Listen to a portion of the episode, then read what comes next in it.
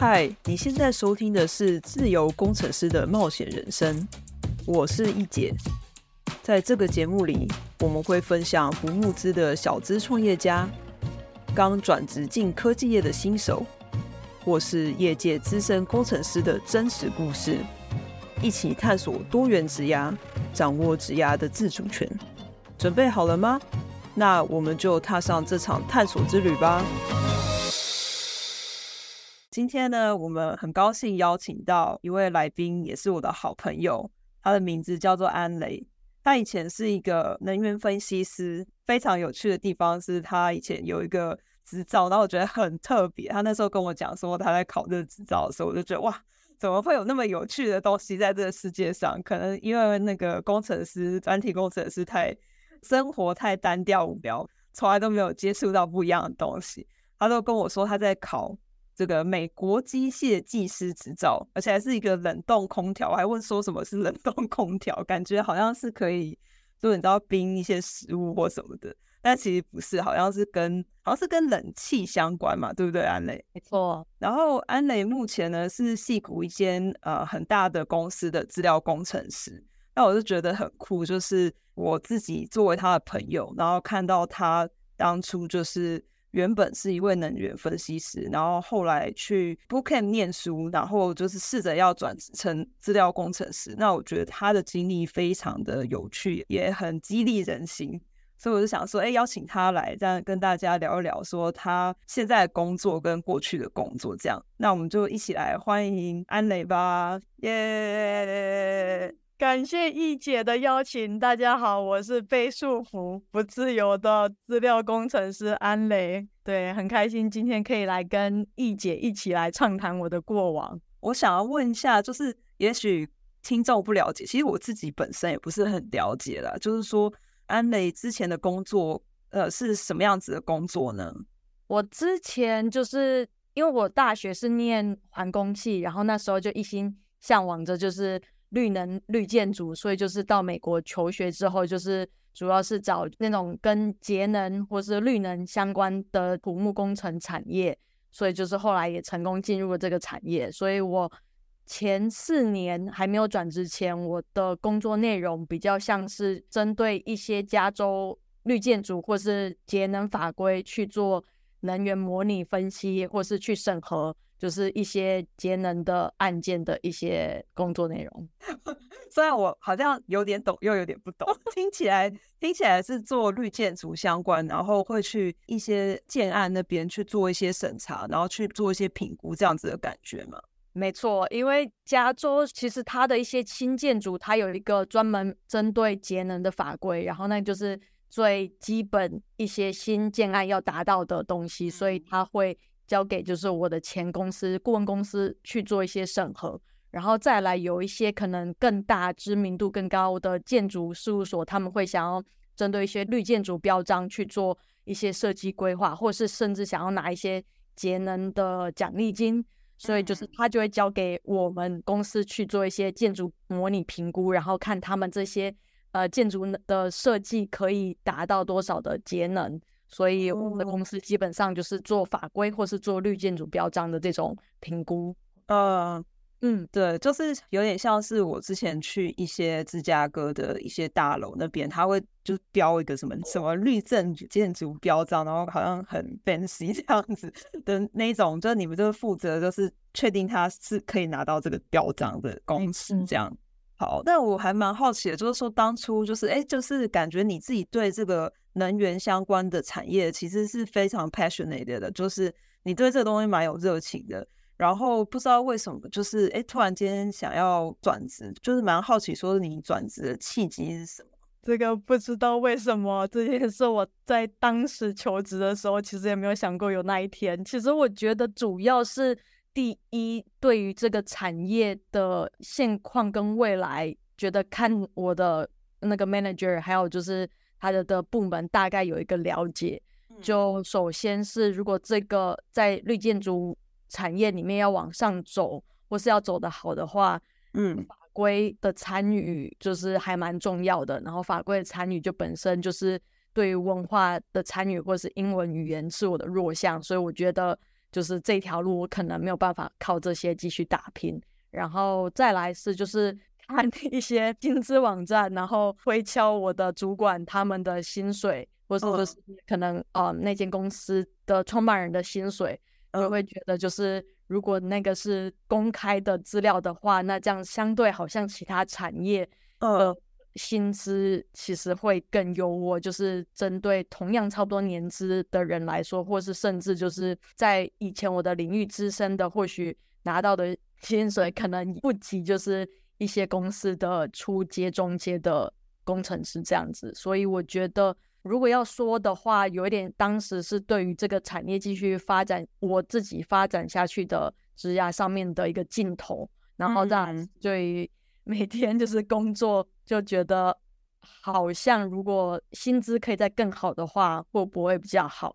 嗯、然后再来是工作挑战上面，也觉得好像没有一个更有趣的东西让我做。就是当然建筑模拟或是去做节能设计，我觉得这件事本身很有意义。但是其实在，在嗯工程界里面。如果你没有要申请绿建筑标章的话，其实设计师还是什么也不会这么的重视，所以产业链上面，我觉得也是一个相对比较有余力才会被重视的一个对一个产业。嗯，对，就是感觉上是一个比较小的市场，虽然是服务比较多，就是所谓的大企业，就是真的是像你说有余裕的企业 才可以做的东西。但是就是觉得好像只是比较受限，然后所以就是说可能在工作的机会上也比较少，因为毕竟那个坑比较少嘛，对不对？不，我可以理解，就是为什么想要转职。那蛮好奇，就是说为什么你当初会选择就是往这个资料工程师这一条路走呢？因为其实工程师有很多的，软体工程师有前端工程师有后端工程师，那为什么你决定选择资料工程师呢？然后还有就是说。为什么选择工程师这个职业？这个问题蛮好的，因为我其实当时在做能源分析师的时候，我基本上在。如果撇开 domain knowledge 是可能绿建筑或是一些节能系数相关法规相关的内容的话，基本上就是在做模拟，然后捞资料，然后处理资料，然后最后呈现一个报表给客户。所以那个整个过程，现在回头看，我觉得那就是一个资料工程师在做的事情。当然说是规模小很多，对。所以我会说，当时我一九年初开始有转职这个念头的时候。我就是开始网络上搜索，其实我本来是为了我的当时工作一个内容，就是我在写 Python，然后想要巨量处理一个数据，然后我就觉得当时写的程式花太长时间，我只想要缩短，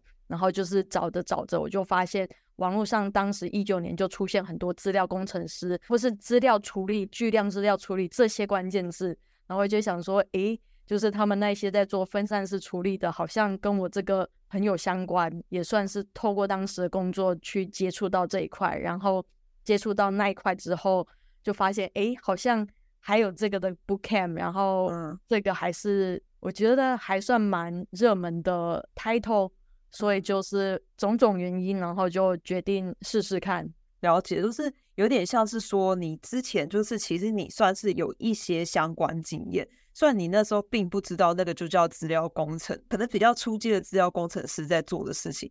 但是你就实际上还是有做了，然后你大概知道说它的困难点在哪里。就像你说的，当你要处理巨量资料的时候，你必须要分散式的处理，这样才会快嘛，要不然你就会很慢，要等很久。那我还蛮好奇的是说，当初你做这个 research 的时候，你有没有就是哎，就发现说，哎，我可以比较快速处理，然后就把它拿到你的工作上来用，还是说，哎，就开始产生了这个想要转职的这个念头，然后就哎一股脑的就往转职的那个方向去了？这个是一个蛮好的问题，我觉得当时就是想要把它用在工作上面，对我来说当时是有点困难的，因为就什么云端部署那个，真的我是完全没有概念，所以我当时单机就是去做一个有点像是处理，或至少把资料用 Python 的 batch 的方式，所以就是真的是非常的初阶，所以我觉得那个机会让我就是可能更研究 Python 这个语言。啊，就开始去想说，如果我今天要转职，我有哪些选项？比如说，我再去上一两年的线上或是实体的硕士课程吗？还是去参加 boot camp？因为嗯，真的就是我不知道一八年还一七年开始，就是 boot camp 就是在湾区相对也是蛮盛行的，对，所以对这个没有很陌生。然后以时间效益来说，好像 boot camp 比较 速成。当时的目标其实是以申请上 boot camp 为目标。呃，确定离职是我确定我申请上 boot camp，所以是有留一个后路这样子。嗯，了解。哎，我刚刚想还蛮好奇的，就是说哦，原来 boot camp 也是要申请，就是他，我想说大家可能会蛮好奇，就是说 boot camp 通常的申请流程是什么样子。然后蛮好奇的，因为那时候你应该也有选择一个选项是说，比如说去再拿一个学位，一个硕士学位，可能也是两年或甚至一年半可以拿完的这一种。那你那时候有去比较，就是时间上啊，或是价格上，因为我相信 camp 也是要钱的嘛。然后其实你去拿一份学位也是要钱，所以就蛮好奇，说你那时候有做了这些比较吗？然后你那时候有什么心得吗？有，那 就是当时就是也是比较了一轮，就硕士看到的应该就是大家也耳熟能详的乔治亚理工的线上资料工程的学位。嗯，然后另外一个是亚利桑那州的一个，也是资工或是资料的一个硕士学位。对，然后其他 boot camp 我看了一个是要付钱的，然后另外一个是免费的，但是它就是有点像是之后找到工作就抽你的薪资的这种。嗯，所以比较之后，当然就先从 boot camp 开始，因为我觉得 三个月比一两年。差很多，然后对环境也不会让我这么害怕，就是对于可能速成班进新领域这么害怕。嗯，对，因为其实那一阵子我印象中那一阵子确实就是这个 boot camp 的东西非常的热门，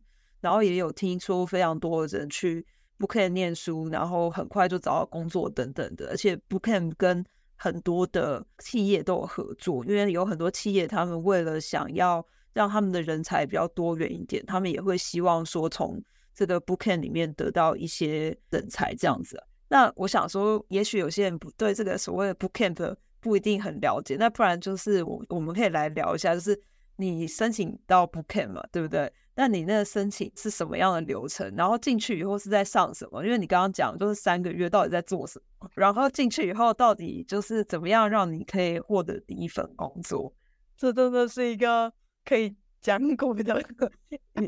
一个问题，呃，当时申请我也觉得蛮讶异的，是我最后决定的这个 boot camp 叫做 Data Insight Fellowship，然后它算是还蛮正规，像后来我现在这间公司的面试流程一样，就先履历筛，然后筛完之后，他会就是出一个资料处理分析的作业。哦，所以就是有点像是也是限你在一周内把这个作业完成，然后最后呈现它有一个答案，然后就看就是对不对。就是好像我知道有些公司叫 OA，但是我现在一时忘记这叫什么 online assignment 或者什么。对对对。然后那个过了之后，第三关就是跟他们的地方的主管去做一个面试，然后他当然就也好奇为什么你要来啊，为什么你要转职啊？对。嗯所以就是这三关，呃，就其实跟找工作 一样的困难呐、啊，就你还要写履历，然后他还给你题目，然后要解题，解完题以后还要跟那个 manager 面试。哦，但是不得不说，因为我在转职前，我前面的两家公司跟绿能相关的，就是履历筛跟 manager。面试而已，所以其实这整个对我来说是一个全新的体验。我从来没有想过，就是我面试我还要写作业，回答我的就是技术上面的一个对挑战。对，我觉得这也是就是工程师呃软体工程师的这个产业的面试跟大部分。工作不太一样的地方，就是我们都还有考试，然后还有什么呃带回家的作业什么之类的这一类的，所以我就觉得，也许就是真的跟其他的职业的面试有点不一样，所以也造成说，就是很多人在准备这个软体工程师的面试的时候，都需要花比较多的时间，然后要念书什么的。没错。然后你进入这个 program 以后啊，那就是这三个月到底是怎么样度过？就是是每天都在就是学习新的知识嘛，学习怎么样成为一个资料工程师吗？还是说在做些什么别的事情啊？这真的就是一个，我当时他说七周的一个 program，但我确切是花了差不多三点五个月，从就是加入到找到工作。我把他每周要做的事情都读遍了，我当时还是无法想象确切你会发生什么事情。但是之后进去的第二天开始，program 就要我们想一个从 business 的角度去想，你这个资料处理你确切要处理什么问题，所以就是一个很大的问题。像我当时进去，我就因为有能源绿建筑的背景，所以我一直想要做什么巨量城市的电力可能。实时或是差一个小时的那种分析，然后所以就是电网可以去做一个分配还是什么之类的。我就是当时就想了一个跟我自己产业比较相关的一个题目，嗯，但是就是因为那个 fellowship program，我当时参加的时候已经第二年还是第三年，而且这个 program 在很多城市也都有，所以他们的宗旨是他们不希望他们的商业点子有重复性。所以就是，当然这个我就马上被打回啊，打回已经有人想过就对了，对，已经有人想，就是你想到一个非常热门的题目，就是感觉是大家都想要解决的问题，我觉得超酷的。没想到那个这个问题这么容易就是被打中啊！但你不是第一个的话，你就是没有机会了。所以就基本上刚刚的问题的话，我们第一周就是要想你要解决的商业问题。嗯，然后就一直去跟就是那边的主管啊，或是 mentor 讨论，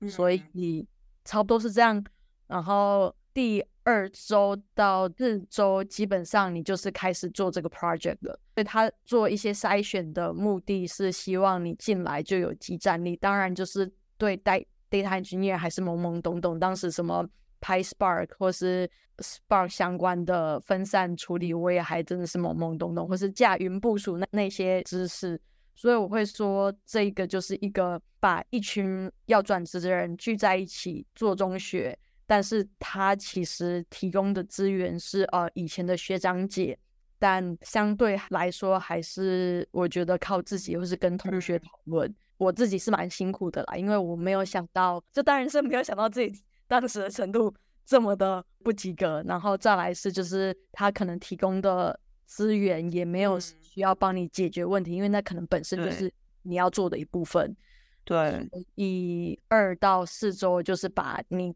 第一周就是那个 project 做出来，然后当然就是会想说为什么要那么多时间，因为中间可能做到一半，你的点子或是你的方向可能也整个错了，所以你就要重新对。开始，然后或是你的资料本来想要找的没有找到，或者什么，这些都是重新开始。所以就是做完 project 之后，就开始跟他们合作的公司去做一个 demo。我觉得这一点真的就是刚刚易姐你讲 ProCam 相对很有价值的地方，因为他们都已经跟地方的公司打好关系。所以基本上，如果公司喜欢你的 project 的 demo 的话，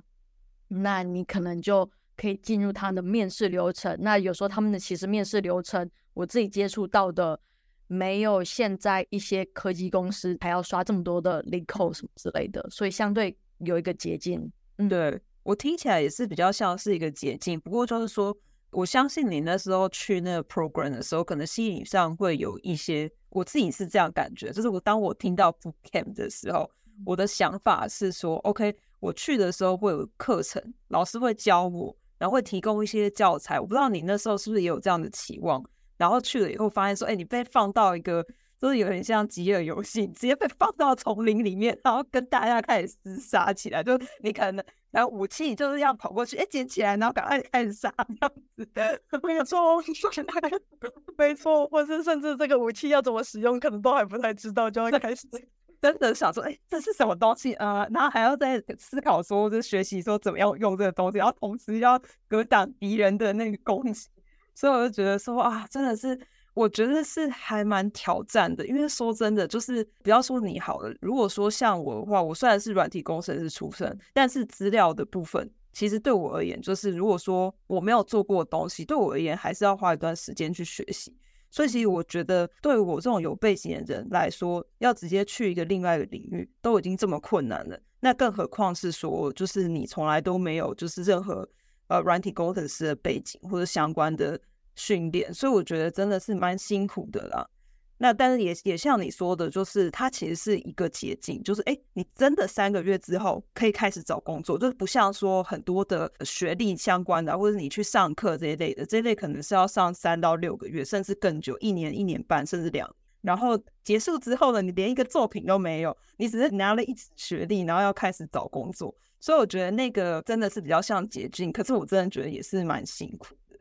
这个 demo 之后，不知道你有没有得到工作，然后或是你有在透过别的方法再去找工作之类的。就是这个 program 到底能不能真的让你直接找到工作？我是蛮好奇这一点。好问题，就是第五周开始跟公司 demo，那公司他们有一些行期合作的，就是当时是五间吧，所以就是我们那一个礼拜就是去对，就是这些公司做 demo。那想当然尔，就是我同期的同学们，其实还有很多是直接可能硕士或是大学部资工系直接毕业的，然后他们就来参加这个 boot camp，所以想当然尔他们的履历其实会比我亮眼。有的同学也还蛮酷的，就是本身是 machine learning engineer，就是也是业界工作了几年，然后参加这 boot camp，所以其实大家履历背景都很优秀。那在这一群人之中。就是他们就会先被优先公司邀请去做下一轮的面试，所以其实我的话，我刚刚说我待了三个多月，所以就是从一点五个月到后面，我基本上每天都是在继续就是所谓的刷题准备、刷题准备，然后因为 Bookcamp 他们的想法是。他们希望由他们去找公司，所以他们其实是不希望我们自己去接触公司。这样子对他们来说，我们就是真的就是完全免费参加这个，嗯，对，嗯，对，因为如果就是刚刚听起来是这个 program，它虽然是免费，但是它的条件就是你找到工作以后，你必须要给他一个 percentage 你自己的薪资嘛。然后如果你不是透过他的话，那他真的就是免费让你上这个课程，所以他当然不是很愿意让你做这件事情。那我觉得也是造成一些限制，就是你不能自己去投履历，你必须要透过这个 program 去投履历。你刚才有提到一点，我觉得蛮让我压抑，就是说这个 program 里面的人很多都不是转职的，就是怎么说呢？感觉他们比较像是转领域。就比如说，哦，我本来是软体工程师，我想要往这个资料工程师这个方向去精进，或我想要深入这这一个领域。然后我去这个 bootcamp，或是我大学毕业了，然后我可能自己投履历没有很成功，然后所以我就参加这个 program，让我自己的成功率更高。因为确实就是透过这种转介，就像你说的嘛，就是有相关背景的人都被优先的去邀请到公司，然后 demo 他们的东西。而且我相信，就是这个 program，它基本上担任的是有点像是猎人头的角色。没错，说真的就是猎人头，然后帮你把这个人训练好。然后再把它转介给公司，那公司其实也乐见其成啊。因为说真的，他们要争一个人，其实他自己也很累。那如果已经透过这个 program 去筛选过的人，那他可能会觉得说，哦，就是我可以减少一些时间，然后我又可以得到很好的人才，那何乐不为嘞？我觉得就是这个东西就是蛮 蛮有趣的这样子。五周，然后一直到你那个三个月找到工作这段时间，应该还蛮煎熬的吧？就是因为。你就是一直在等找工作机会，然后而且又不能自己投履。我有印象这一段时间，因为那时候你有跟我聊过这件事情，然后我就觉得，他为什么不能自己投履历啊？好辛苦，真的。你那时候有说，就是因为资料工程也是一个你接触过的领域之一，所以我们当时确实就是聊蛮多，要怎么在资料工程就是找工作或是呈现什么样的专案，所以嗯。那时候真的是还蛮彷徨的，对，嗯，对啊。但是我想要问你一下，是最后你得到工作机会的这间公司，你认为就是为什么他们会邀请你去面试，然后为什么他们会录取你？我有一个答案，但是我后来就是从我的观察，因为除了我之外，还有我另外同学也同时加入这间公司，所以就是这间公司当时的。情况是他想要扩展一个新的资料工程的部门，所以他需要一群人，然后。时机还蛮重要，就在那个时候，就是他们就有跟这个 bookcamp 有洽谈，然后这 bookcamp 说，我们有人 要试试看吗？这些人其实都不错哦，虽然就是他们不是本科，但是啊，你看那个物理系背景的知名大学很厉害啊，我、uh, 这个应该也 也还 OK 吧？嗯，uh, 我们就有去 demo，然后当时的面试其实也只是跟 director 就是去做一个有点像职涯上面的聊天，然后聊完之后就录取了这样子。嗯，了解，是说就是这个公司需要大量的招人，然后其实我觉得这个 program 它也是发挥它的效用哦，因为它真的就是因为你们在里面，然后它积极的推荐你们才会进去嘛，而且就像你说的时机也蛮重要的，所以我觉得就是那时候我不知道你自己有没有想过说，就是那一段时间就是五周到三个月之间，甚至那时候根本不知道什么时候会找到工作。你有没有想过说哦，要不要放弃啊？会不会想说哦，我要去别的方向这样子，或者是别的方法？有，就真的就是到后期接近三个月的时候，看到同学一个一个消失，就当然就为他们开心了，他们找到工作了。嗯、但是被留下来的，就是当然也是会很紧张，质疑当然是会有，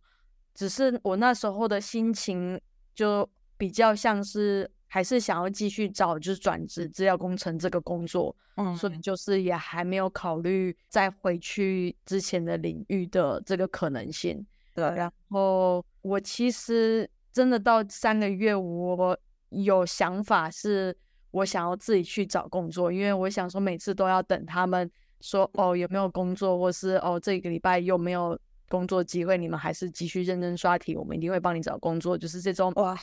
循环就真的也是会压大，嗯、所以我就去跟那个头说，就是可不可以让我自己找工作，因为我真的觉得我压力很大。因为我其实去 Bootcamp 我是在 Boston，然后我本来之前的公司都是在加州，哦，我要在那边可能继续缴房租，或是一个看不见尽头的一个过程，所以就有这个彷徨。然后那个当然地方的头就。只是一再的强调说，他们也很认真的找工作，然后不希望我去就是自己去接触其他的公司，嗯、所以我会说，也是当时的运气跟时间点好，就是我就获得了一份工作。因为如果在第四个月、第五个月的话，我觉得今天的整个就是故事可能就会不同的走向了。对，而且我觉得我完全可以理解，因为其实我们都是移民来美国嘛，然后我们其实是没有退路的。退路是什么？退路回台湾。所以就是，如果你今天没有钱的，你没有办法在美国租房子，没有办法继续生存下去，你只能回台湾。然后我觉得这件事情就是会让你觉得说，就是压力非常的大。这样讲就是让我想到，就是我一开始在。美国工作的时候，我也是这样的心情。我会觉得说，唯一留下来的方法就是要找到工作，就是不管什么样子的工作，我拼死拼活都得，我都得找到一份。这样，就是因为要不然的话，我没有地方可以住啊。那没有地方可以住，你能干嘛？回家吃饭吗？可是又觉得说，都已经好不容易来了，然后而且也很想要留在国外生活，就会觉得不能放弃这样子。但我觉得就是真的压力很大，因为你其实是算是裸辞，你不知道你下一份工作在哪里，所以你是裸辞，就是在没有收入的状态下去了这个 program。虽然这个 program 不用钱，可是你吃喝拉撒、人张开眼睛都要钱，所以我觉得就是这一点真的压力非常大，所以我觉得还还蛮佩服的。我觉得你你的心还蛮坚定的，就是你刚刚有提到说是你在那时候没有。想过说哦，就也许做以前的行业，或是找别的行业，就是你还蛮坚定的要往这个方向发展。这一点我就是也还蛮佩服的。就是要是我的话，可能会很想要就是找另外一个出路 这样子。呃，但是提到还蛮好的一点，就是另外一个出路是我裸辞前也算是有跟当时的公司的主管有。如果我要回去，他也愿意发 offer 给我，所以我觉得这一点对我来说或许也是一个定心丸。就是当然当下是破釜沉舟，但是如果真的要成的话，还是有一个可以再回去的地方。哦，了解，就是真的还是有一点点后路，但是对你还蛮坚定的想要转职。对对，就就是心理上就是假装没有这个后路存在。对啊，不过我觉得以现在的眼光来看呢、啊，其实说真的，一般来说啦，景气一般的时候，通常就是工程师要找工作，他差不多也就是也是需要三个月的时间。所以我觉得你刚好那个，哎，你好像有达到那个 average 的目标，就是哎三个月有找到工作，这其实我觉得还是算蛮厉害，而且算是蛮快的。我必须老实讲，算是蛮快找到工作，因为你是转职，你不是说哦，你大学毕业然后找三个月找到工作，但我会觉得是一个很正常或者很 average 的一件事情。可是你的话，你是转职，然后而且你甚至是有点懵懵懂懂，就是没有很完整的基础在找这个工作，所以我觉得其实三个月算是非常了不起。就是从现在的眼光来看。我觉得你应该要为那时候你自己感到非常的骄傲，就是可以在三个月内找到工作，真的非常的不容易。哇，一姐，你这个 四年前的我的心这么的真诚，谢谢。但是就是我觉得这或许也是显现出 Bootcamp 或者所谓的 Networking 的一个效能，因为我本身就是 Networking 不是我的强项，所以我就是靠了一个 Bootcamp 去帮助我。嗯对，不过 Bootcamp 也算是所谓的 networking，因为我印象中那时候你有很多学长姐嘛，然后也有同学之类的，那也许就是他们在接下来你的职涯当中都也会变成你 network 里面的一部分。嗯，所以我觉得就是说，我们常常在那个找工作的过程当中，它很漫长。然后我们会有一种感觉，说我找不到工作，我找不到工作，我我完蛋了，然后我好累哦，我怎么样怎么样？就是我觉得那个东西，我们会觉得我们好久都找不到工作，但是你真的不知道你什么时候时候会找到工作。然后当你再把它拉长一点时间来看，就是说真的，你现在已经成为资料工程师四年了嘛，对不对？对，四年中的三个月到底是多短？真的，对吧？真的是很短的一段时间。所以你当你把这往后拉，你就会开始觉得说，三个月到底算什么？六个月到底算什么？一年到底算什么？一年也不过就是你如果活到一百岁，是你人生中一百分之一。而且如果说这一年让你得到你生命中真的很想要的东西，我觉得也没有什么损失。像我觉得这三个月里面，你的这些体验啊，或你的学习，或是跟别人 networking 的这一些经验。都绝对是带到你接下来的工作经验里面，所以就是我一直觉得说路没有白走啊。哇，果然一节是 coach 来着。没有没有没有，这只是很多时机都一定要就是鼓励一下当时的自己。我觉得你刚刚说是把时间拉长来看，因为就对我来说，当时转职当然追求更好的薪水或者生活是一点，但是同时也在想我。过去四年的工作经验，然后可能硕士两年，然后那些累积的专业，或是我甚至考了那个奇怪的，其实一点都不奇怪，我觉得很酷。就是我觉得要是那种自我介绍，超级适合讲，大家都会觉得你特别。莫名对一一张冷冻空调的，就是技师证照，就是到底是不是一个，我就这样子打水漂，把他们都从头来过。所以我觉得对于转职来说，除了找工作不确定自己能不能找到工作之外，另外一个就是是不是是要等于放弃了过去几年累积经营的各种人脉实力或是一些经验。但是就像你 说的，我不知道哎、欸，就是或许再放个十年来看，这四五年经验也帮助到未来，或是就其实相对也是短暂的，就是主要是转职之后达到。当时想要转职的一个目标，对啊，我相信真的要转职都是很辛苦的，然后所以我就会觉得说，哎，你的经验真的很适合跟很多人分享。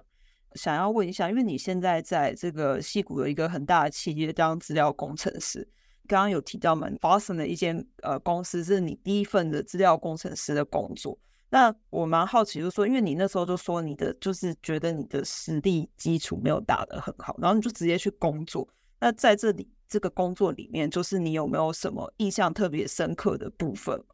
我觉得印象特别深刻的部分是，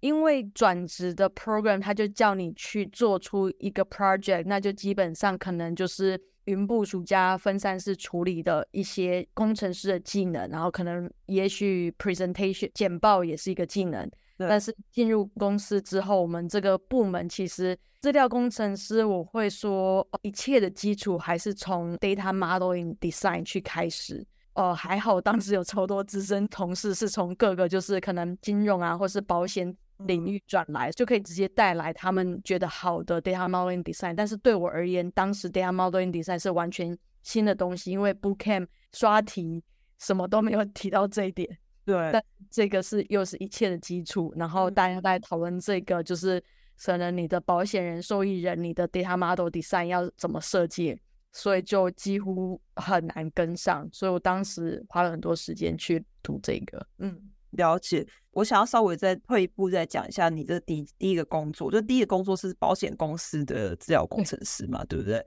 有这些保险金融业背景的人，他们已经有很多就是在企业里面。或这些行业里面做 data modeling 的经验，然后用这个经验去带领你，就是做 data modeling 这件事情。而且我刚刚觉得你讲的非常的正确，就是说，其实 data modeling 这件事情是非常需要 domain knowledge，你必须要非常深入的了解这个产业，才能把 data modeling 做得很好。那我其实有想到一件事情，我觉得蛮有意思的，就是呃，我之前是在医疗产业有工作过。然后那时候我们也有在做 data model，但我们都不懂。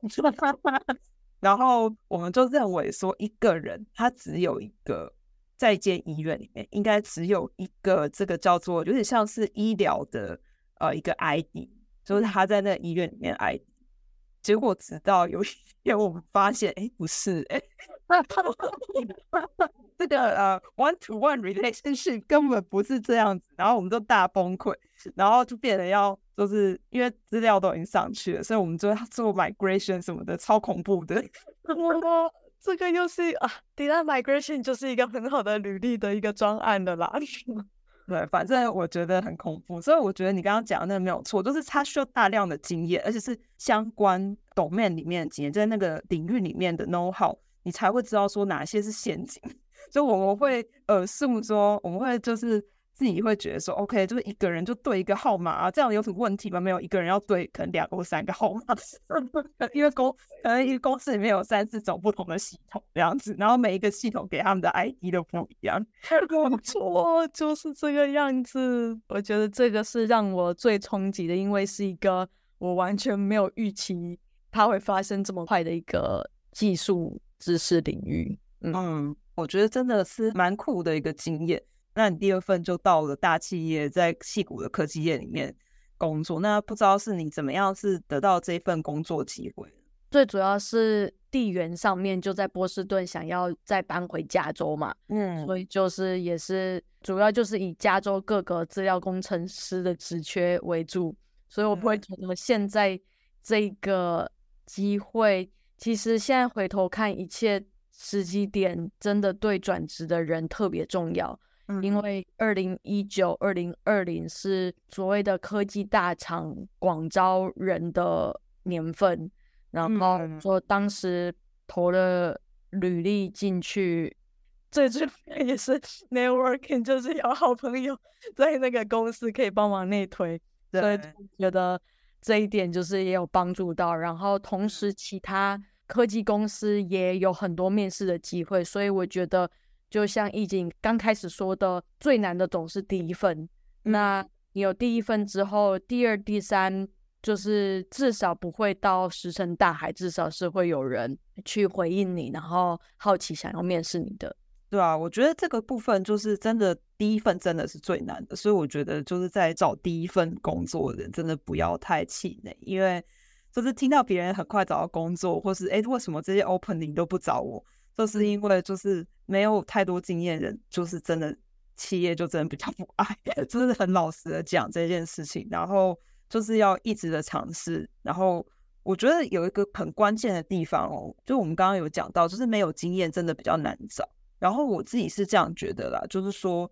当你在这个状态的时候，你会真的很难找。但你那个时候可能不要去想说，哦，我一定要怎么样，就是我一定要进入大公司。就是可以想说，哎，其实你可以先有经验，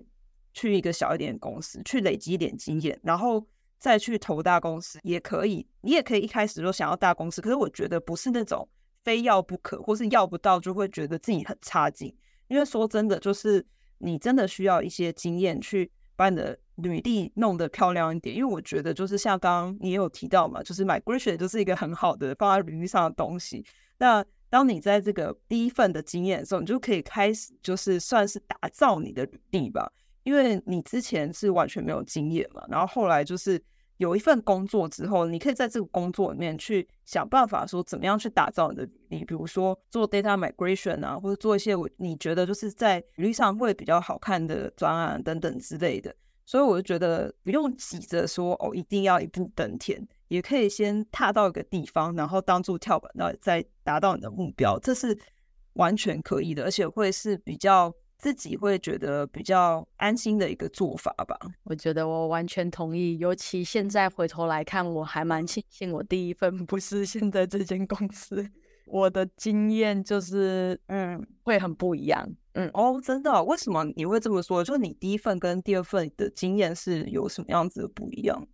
嗯，因为第一份就是算是在传统保险公司，就特别重视 data modeling 或是 data model architect。就是资料库要怎么样设计，然后当时的同事有很多就是工作很多年，所以就是有透过他们去更了解，就是一个好的资料设计会长怎么样，然后也有比较多这种跟资料相关的词汇。之前的公司又有比较可能资深带之前的，所以比较像是可以跟着他们一起学。但是现在的公司就是每个 data engineer 都是独立的个体，就不管你。资深之前，你就是丢进一个专案，然后那个专案就是其他人都是不同的职位的人，你就为一个资料工程师，所以你只要去摸索这件事情。所以其实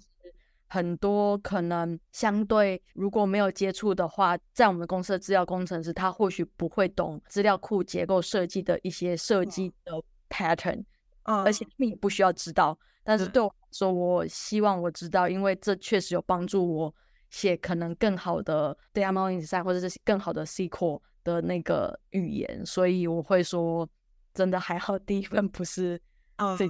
嗯，对，哦，原来如此，所以其实我刚刚有提到嘛，就是其实就是有点不同的经验，其实对自己的职业发展其实好像也还不错，就是说你对一个东西会有比较全面性的了解，或是不同面向的了解，没错。我我想说，呃，不知道安磊就是有没有对于，就是如果也有人想跟你一样，就是转职成为资料工程师，那你有没有对他们有什么建议吗？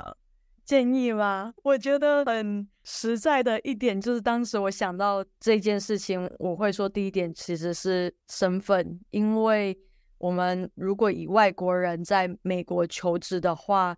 我当时的身份是可以允许我转职的，因为。如果是工作签证的话，你是受雇于那个产业，所以其实是很多很优秀的人，他们就是因为身份上面的关系，所以就是要继续待在同一个产业。所以我会说，对 身份可能就是先拿到，就是后面的自由度比较大。呃，了解。所以就是你刚刚讲，就是说，如果在美国工作的话，如果你想要留在美国工作，但你没有美国的身份的话。必须要在呃某一间学校毕业，毕业之后呢，从事相关的，就跟你读的领域有关的工作，才可以拿工作签嘛，对不对？这是我的理解。那因为你那时候在转职的时候，因为自己已经有了在美国的身份，所以以至于就是你有那个自由度，说我想要离开我原本的产业去做别的产业的工作是 OK 的。对，了解。那如果说就是已经解决这个。身份问题有没有什么第二个觉得说你会想要建议他们的呃部分？第二个我想到的其实是就是跟着大环境走很重要。就是如果现在大环境不太好的话，其实就是身为转职者在求职上面的心态相对就是弹性一点，或是就像易姐刚刚说的，就是可能不用太执着，因为转职真的跟大环境或是公司的职缺招募数。有很大的关系，所以这第二点也是会想说，就是也是回头我自己在想的时候想到的一件事情啦。嗯，对，因为你刚刚也有讲到说，就是真的很多跟时机有关系嘛。对，然后我自己也是这样觉得，就是说，如果说现在大环境比较不好的话，不要太觉得说，哦，我现在找不到工作，一定是我能力太差，或是我怎么样怎么样。其实很多东西是跟大环境有关，跟你自己无关。猪在风口也会被吹起来变飞猪嘛。所以，对，但是当你没有在风口上的时候呢，那也不用急着到风口上，因为风口总有一天会出现。如果你准备好，风口起来，你就飞了。所以。其实说真的，就是不要太把这件事情呃放自己的身上，就不要把这个责任一直压在自己身上。其实很多时候跟大环境有相关。那只要你就是把你该做功课做好，然后耐心的等待，就是机会是会来的。但是我还不知道飞猪的故事，飞猪的故事吗？对，好像有一句俗谚嘛，就是什么“猪在风口会飞”之类的，意思就是说跟对了潮流就会飞起来，这样。没错，对。那我就觉得我自己是比较幸运的那一个猪，怎么这么说？我不允许你这么说自己意见。对，一直觉得自己猪，这么可爱，不允许你这么说。比较针对资料工程相关的话，我会说，因为资料工程、资料分析，甚至有些资料科学，在很多公司上面的定义会很不一样，所以就是。如果真的有兴趣的话，可以先从比如说有兴趣的公司或是有兴趣的职位去找，然后再去找其他相关字，因为主要还是要看他的职务写了什么，而不是就是他的职缺 title 是什么。因为我也是找了很多，可能他说 data engineer，但是他要的其实是职工背景的，然后要去面一些系统设计什么的，那我就当然就是。第一，就准备过程真的很痛苦，然后第二，不是我当时求职的一个目标。嗯，对，我其实那时候对于你找工作的内容，我也是充满了好奇心，因为我那时候一直想说，我比较常听到就是软体工程师 （software engineer）、data engineer，好像就听起来是在大公司比较容易听见，或者说我我有发现，就是比如说，即使是小公司的 data engineer，他们做的事情其实跟就是 software engineer 没有差太多。像我自己 software engineer，我也在做 data engineer 的事情，所以我那时候都对你的在找这个职缺充满了兴趣，因为我那时候就觉得，嗯，这样是要怎么样找？因为这个就像你说，它的这个界限非常的模糊，它可以跟 software engineer 是一起的，可是你其实想找的并不是 software engineer，对不对？对，所以我觉得这个这部分，我觉得也是大家就是如果是想往资料领域走的话，稍微要注意的一点。没错，没错，或是甚至可能相对比较对转职人好衔接的，反而是走资料分析。当然，竞争的人又会更多，因为资料分析的要求也是看公司，他是要真的写 SQL 的技能，还是真的有那一个产业的知识，还是就是他反而也是需要做资料处理。所以我会说，就是也是不设限，但是就是可以多看各种职缺的内容。就是如果要转职资料工程师的话，嗯，哦然后最后最后我自己在找第二份现在这一份工作，受益比较多的是呃准备面试。现在网络资源很多，就是你要做一些专案，其实也都很多人做过类似的。如果你要跟着一起做增加技能的话，也有。然后在面试上面。我会说，就毕竟我们是转职的，有时候回答问题或是包装自己的方式，跟真的有经验或是在那领域的人讲会不太一样。所以我当时真的是 砸了不少钱，就是在各个 mock interview 的平台去做一个预约练习，就是从 behavior interview 到可能真的 technical data modeling interview，到可能 system design interview，就是各种都去练习过一番。嗯。哦哦，对对对，我有有印象有这件事情，就是你有去，就真的是那些公司会出来面试别人的人，然后去帮你做 mock interview 嘛。所以你觉得这个东西对你的帮助很大吗？对，因为就是我也付钱了，他们就是要给我一个回馈。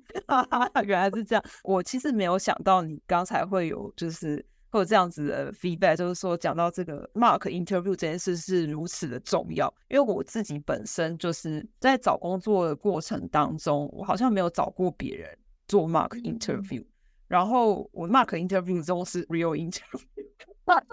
就所以我赶快先去找一些我自己比较没有兴趣的公司去面试，然后我就把那个当 mark interview，好像不太对，但是。也可以就是从这样子去练习，因为毕竟就是我觉得 Mark 跟实际上面试的时候还是有一些差距，就是实际上面试还是会比较紧张一点啦。对，但是我觉得就像你说的，多准备总是没有什么不好，而且就像你说的，就是有背景的人跟没有背景的人回答会有一些出入，那你要怎么样去回答到让就是面试官听得懂？我觉得蛮重要，因为我觉得是不同领域的人，我们用的语言不太一样，所以你要怎么样跟面试官去沟通，你必须要转换成另外一个模式。然后对于转职的人这方面可能会比较有挑战一点。我觉得我今天学到好多东西，觉得今天的那个节目实在是太丰富了。然后我其实很想要再跟你多聊，但也许我们可以之后再约，可以再聊一些其他的内容。那因为我们的这个 podcast 叫做《自由工程师的冒险人生》嘛，那我就很好奇，就是想问安雷最近有没有做过一件就是最像冒险的一件事情？不一定要是跟工作有关哦，可以是说你去搞空跳伞之类的。哇，易姐，你说你这个问题真的是我一直在想，什么是一个冒险的经验可以分享？那。我觉得这个我可以分享一个非工作的，然后我其实比较好奇，就是易姐会怎么回答这个问题。在我经验上面比较冒险的是，就是水肺潜水，因为我在一两年前发现我在开放式水域有恐慌症，然后因为就是海底很漂亮，然后就报名了初级水肺潜水的一个 tour 这样子，然后。我带上装备之后，就恐慌症就开始发作了。但是就是因为就会觉得我还没有尝试过这件事情，然后就对我来说，就是冒险之后的收获，或者就是很漂亮的风景。所以就是有一点也是硬着头皮试试看，因为没有做过，所以我也不想要先说我我做不到。嗯，一到水下就是。我觉得我头顶临水面三十公分不到，我就跟我的教练说我没有办法，就是我真的很很害怕，然后就也起来了。但是就是对我来说，这整个就是第一是跳脱心理上的舒适度，因为那个是一个我有一点害怕，但是就是我也不想太早放弃的一件事情。但是就是结果好像也没有。非常好，因为我就是真的是很害怕，就算就是我可能想尝试，但身体还是说不，所以这是呃近期冒险故事。嗯，哦，其实你知道吗？我我觉得很有趣，因为这个东西我们有写在访纲上，然后你有写说是你的冒险失败经验。然后我就觉得说，就听你刚刚形容，我想说这算冒险失败嘛？就是我觉得说，如果我自己已经知道我在海里会有恐慌症，我可能连带上那个装备我都不会想要做吧。所以我就觉得说，哎，你去就是去尝试过，我觉得那种也叫做冒险。就是我觉得冒险不一定是说，哎，你到达了一个目的地，那个叫做冒险成功，而不是而是说你去探索一件事情，然后哎，你试了，然后。可以是一个哦，你很满意的结果，就是哎，你觉得这件事情很有趣，或你很不喜欢这，你去冒险了，但你觉得哎，这里是那个洪水 猛兽，我就拿的话，赶快回家这样子，那也是一种冒险啊。所以我我会觉得说，不一定要把这个定义成一种失败，就是你真的尝试过了，然后你的经验没有很好，可是你就是有去试试看，然后去探索这个新的互动啦。所以我就觉得哎，还还蛮酷的这样。谢谢，谢谢。我真的是对，我以为恐慌症只会在特定情况下发生，但我现在知道就是水域都不行。对，嗯，那我还蛮好奇，其实其实我觉得安磊非常厉害。其实安磊做了很多水上活动，所以我非常的压抑，就是他会说他在开放水域会有恐慌症，因为他曾经是常常去冲浪的人。然后我我一直都觉得说，哦，他一定是一个就是在。开放水域非常的舒适的人，结果并不是，所以我觉得你真的是做了很多冒险的事情。就是啊，我也不知道有时候冒险是不是可能未知而不怕，所以才有机会做，然后发现真的怕了之后，反而就不敢做了。嗯嗯，也是有这个可能性。那那个安磊是刚才有想要就是反访问我这一题吗？哦，不行吗？可以，可以，可以，完全可以。就是你有任何的问题都可以提出，我都会很开心的回答。那我可以分享一下啦，我最近做过最像冒险的一件事情，老实说是追星。因为我觉得就像你说的，就是对于这个水肺潜水，你一点都不认识。那其实我也是一个追星小白，所以我活了三十几年，我都没有追过星，这是我人生第一次这么的认真的追星，就是去真的会去跟着偶像 到处跑的这种追星法。嗯，我觉得那是一个非常特别的体验，因为就是我完全不知道所谓的追星文化，我完全不知道追星该怎么追。我记得那时候我要去追星的时候，呃，我就跟我追星的朋友说：“哎，我的旅馆要定在哪里？”然后他就说：“你现在太早问，两个礼拜前问他，他都说太早。他说你要当天定，因为你并不知道偶像会住在哪里。然后我就想说，真的还假的啊？就是就是我的旅馆是一天一天的在订，我不是说什么哦，二两个礼拜前先订好。然后我就觉得说，哦，在这个过程里面，就是一直在有很多的变动。然后因为偶像的一些行程有有很多的变动，然后就觉得说，哇，真的是一个全新的领域。然后。呃，学习了很多特别自己完全不知道一些事物，所以我就觉得那个经历还蛮像冒险的，就是非常的让我觉得心跳加速。哇，真的都不知道住哪里呢？对，是心跳加速，然后觉得很刺激的一件事情。嗯，对，哇，好精彩，好精彩！希望对之后易姐可以在频道上多分享自己的 冒险故事。好的，好的。那最后我我想说，最后我们做个总结，然后想要就是问那个安磊说，就是一个问题啦，就是你一件就只要讲一个就好，就是你曾经得过跟植牙有关，你觉得最好的建议，然后你觉得非常的受用，那一个吗？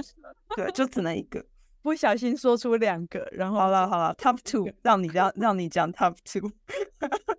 第一个当然就是大家在说的最好的时间，永远是昨天。然后第二好的时间就是现在，所以这是我当时转职选择那个时间点。当然，我也是规划了好一阵子，就先从就是最基本的什么排程那边去学，还是什么摸索。但是就是我觉得要转职就是要 做这件事情，所以最好的时间永远就是昨天。然后另外一个，我觉得现在一直都会回头想，然后也是。之前跟玉姐有时候聊天，也会就是想到这句话的是自己对自己的职业负责，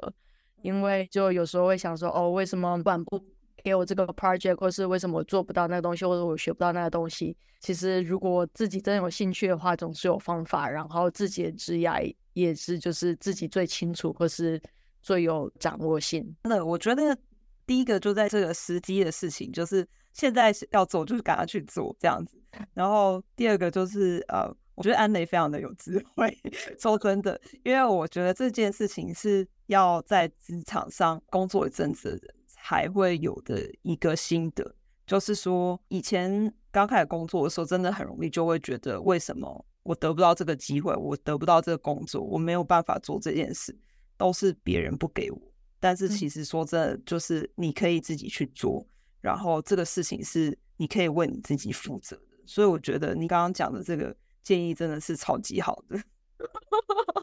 哇，今天一直就是被易杰搞得信心爆棚，晚上睡不着觉了。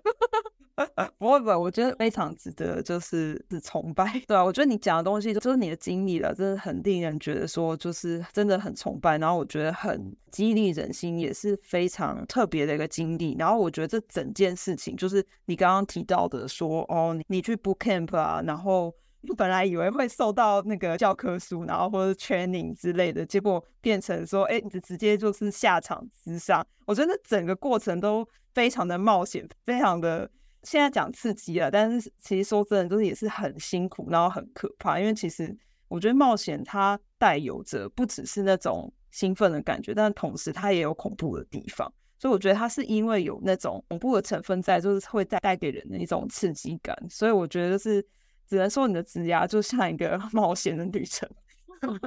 太好了，可以加入自由的啊？没有，我可以加入冒险的部分，自由的部分你再等等我。好好好，我我就等你来跟我一起自由。好，今天就差不多聊到这里，然后非常感谢就是各位听众的收听。如果你听到这里的话，就是真的很感谢你听到这里，也希望你就是这个内容对你们也有帮助。那如果有什么就是相关想要 follow up 的一些问题，或是有一些想要我做的内容呢，也欢迎你们就是使用我的 IG 或是 Facebook 粉专或是我的 email 信箱跟我联络，然后给我一些回馈。今天就聊到这里了，我们下次再见，拜拜，黑玉姐，拜拜。谢谢你收听今天的自由工程师的冒险人生。如果你喜欢今天的节目，可以用以下几种方式支持我：订阅追踪我的频道。Instagram 或是 Facebook 粉砖留下五星评价，或是邀请你的朋友一起来收听我的节目，也可以到我的粉专请我喝杯咖啡。如果有任何想要讨论的主题，也欢迎你到我的粉专私讯我哦。